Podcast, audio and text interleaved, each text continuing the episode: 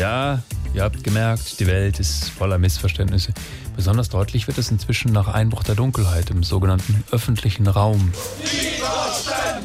Widerstand! Nieder mit der Corona-Diktatur! Anni, komm, wirf mal rüber zu den Schweinen da drüben! Läuft, Uwe!